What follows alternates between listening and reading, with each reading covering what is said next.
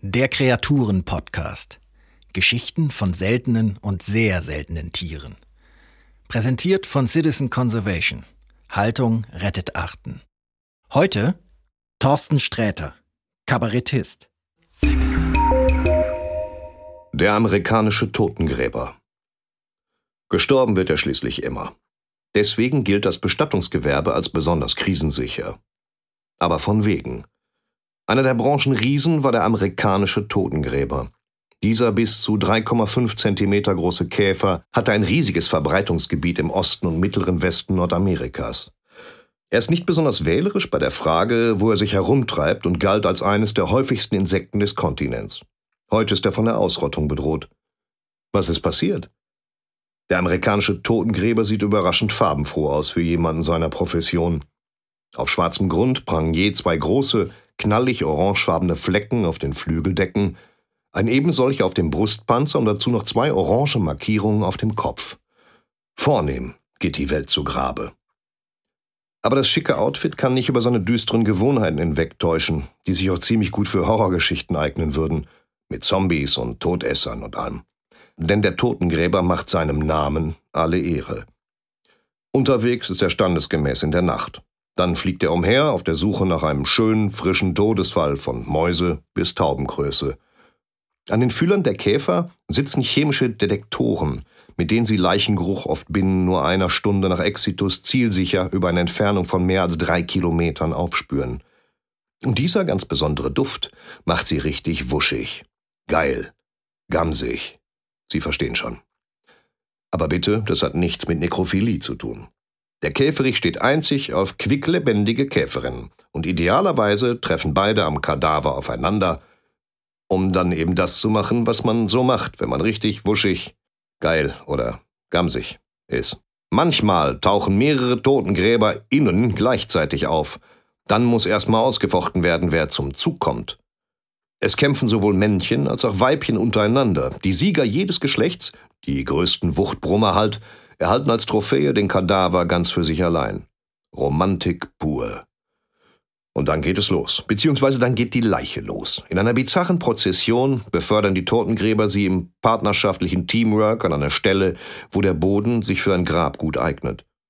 Dabei schieben die Käfer sich so unter das tote Tier, dass sie auf dem Rücken liegen, um es dann mit ihren sechs Beinchen laufbandartig voranzuschieben. Für einen menschlichen Beobachter sieht so ein mitten in der Nacht plötzlich über dem Boden ruckelnder, toter Vogel durchaus so aus, als sollte man lieber schnell wieder nach Hause ins Bett gehen. Dabei ist es echter Leistungssport, den man geboten bekommt. Immerhin wuchten die Käfer hier das 150 bis 200-fach ihres eigenen Gewichts durch die Gegend. Haben sie einen geeigneten Ort für die Bestattung erreicht, graben sie unter dem Kadaver ein Loch, bis dieser nach und nach im Erdreich verschwindet. Doch wenn der die das Verblichene anschließend Six Beetlefeet underliegt, ist die Arbeit noch längst nicht erledigt. Zunächst wird der Leichnam nackig gemacht. Pelztiere werden enthaart, Vögel gerupft. Anschließend wird der Körper gründlich einbalsamiert mit einem hausgemachten Sekret in Geheimrezeptur.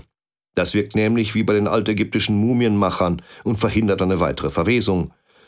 Wie das genau funktioniert, wüssten Pharmakologen übrigens auch gerne denn die antibakterielle Käferspucke wirkt so gut, dass sie auch für den Menschen Nutzen verspricht. Aber jetzt kommt nochmal richtig Leben in die Leiche. Das Käferweibchen legt seine Eier in eine kleine Höhle neben der Gruft, aus denen nach wenigen Tagen die kleinen Totengräberchen schlüpfen. Die sehen zu diesem Zeitpunkt noch eher madenartig aus und sind noch nicht in der Lage, selbst am Aas zu knabbern.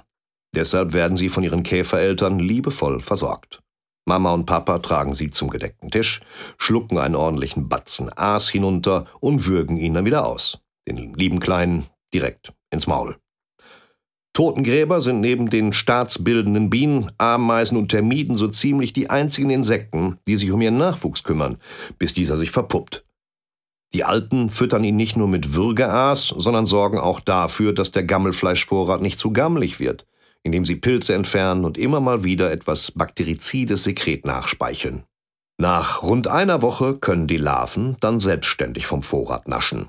Ist die Leiche nicht groß genug für alle, der meist rund 20 Köpfchen zählenden Kinderschar, greifen die alten Käfer hilfreich ein, indem sie einfach ein paar der lieben Kleinen auffressen, bis wieder genug für alle da ist. Nehmt das, Helikoptereltern.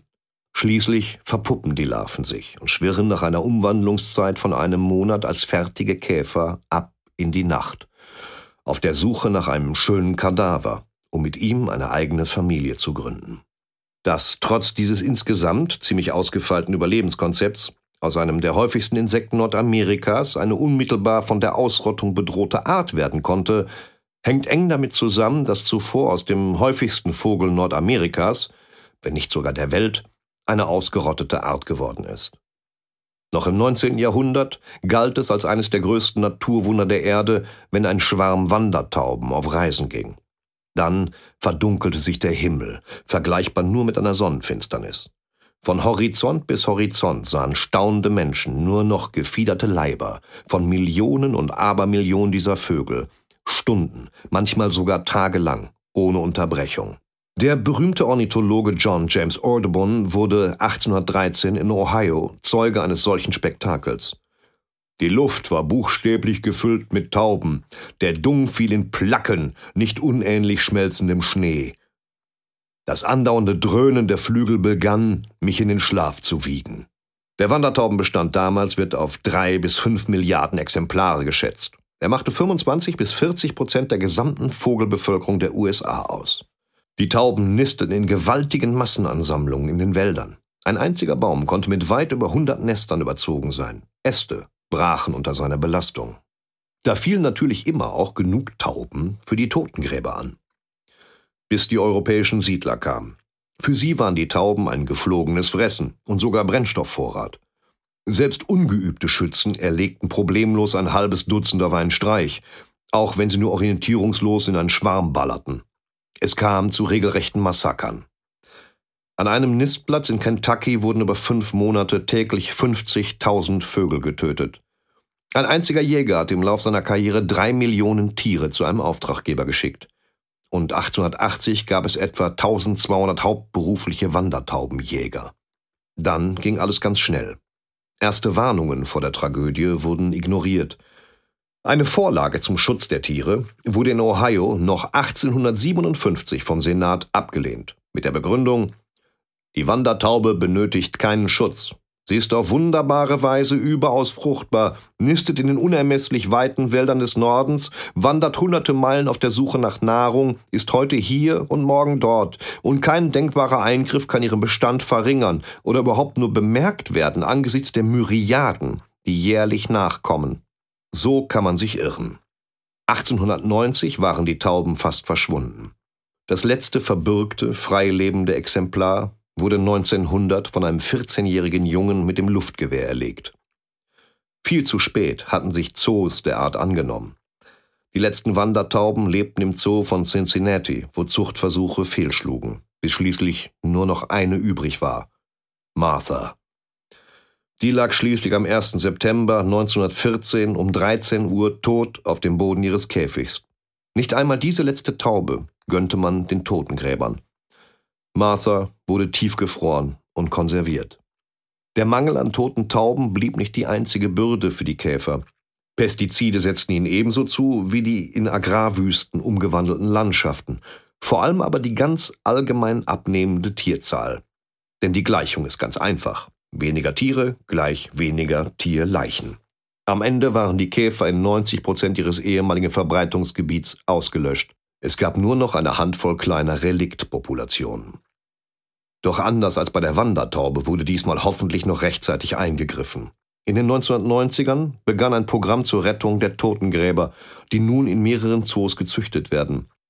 Inzwischen gelang die Auswilderung von tausenden Käfern und die Wiederbesiedlung zumindest einiger ehemaliger Lebensräume. Das freut übrigens nicht nur die Käfer, sondern auch eine Milbe mit dem Namen Poecilochirus, die ebenfalls auf und von Tierkadavern lebt. Aber weil Milben nun mal sehr klein sind, kommen sie schwer von einem Aas zum nächsten. Deshalb krabbeln sie auf die Totengräber und lassen sich von ihnen einfach mitnehmen, zum nächsten Leichenschmaus.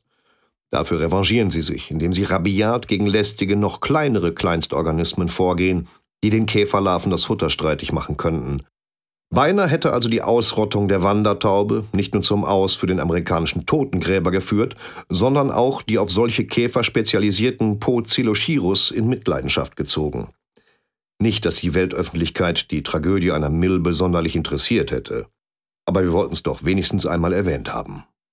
Danke fürs Zuhören. Das war ein Podcast von Citizen Conservation. Haltung rettet Arten. Eine Initiative zum Aufbau koordinierter Erhaltungszuchten gegen das Artensterben. Text Heiko Werning. Citizen Conservation finden Sie auch auf Facebook, Instagram, Twitter und YouTube oder unter www.citizen-conservation.org. Citizen.